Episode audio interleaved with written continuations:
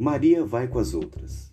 Quando você chama alguém de Maria vai com as outras, está dizendo que a pessoa não tem opinião própria e por isso segue a vontade de outros. Mas afinal de contas, quem foi essa primeira sonsa?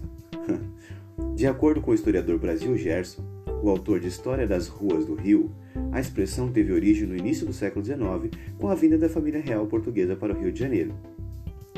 A mãe do rei Dom João VI, a rainha Maria I, costumava passear às margens do rio Carioca, no antigo bairro de Águas Férreas. Acontece que Maria era conhecida por sua maluquice, manifestada após a morte de seu filho e da Revolução Francesa, tanto que era tratada como a louca. Como ela ia passear levada pelas mãos de suas damas de companhia, o povo sempre dizia: Maria vai com as outras.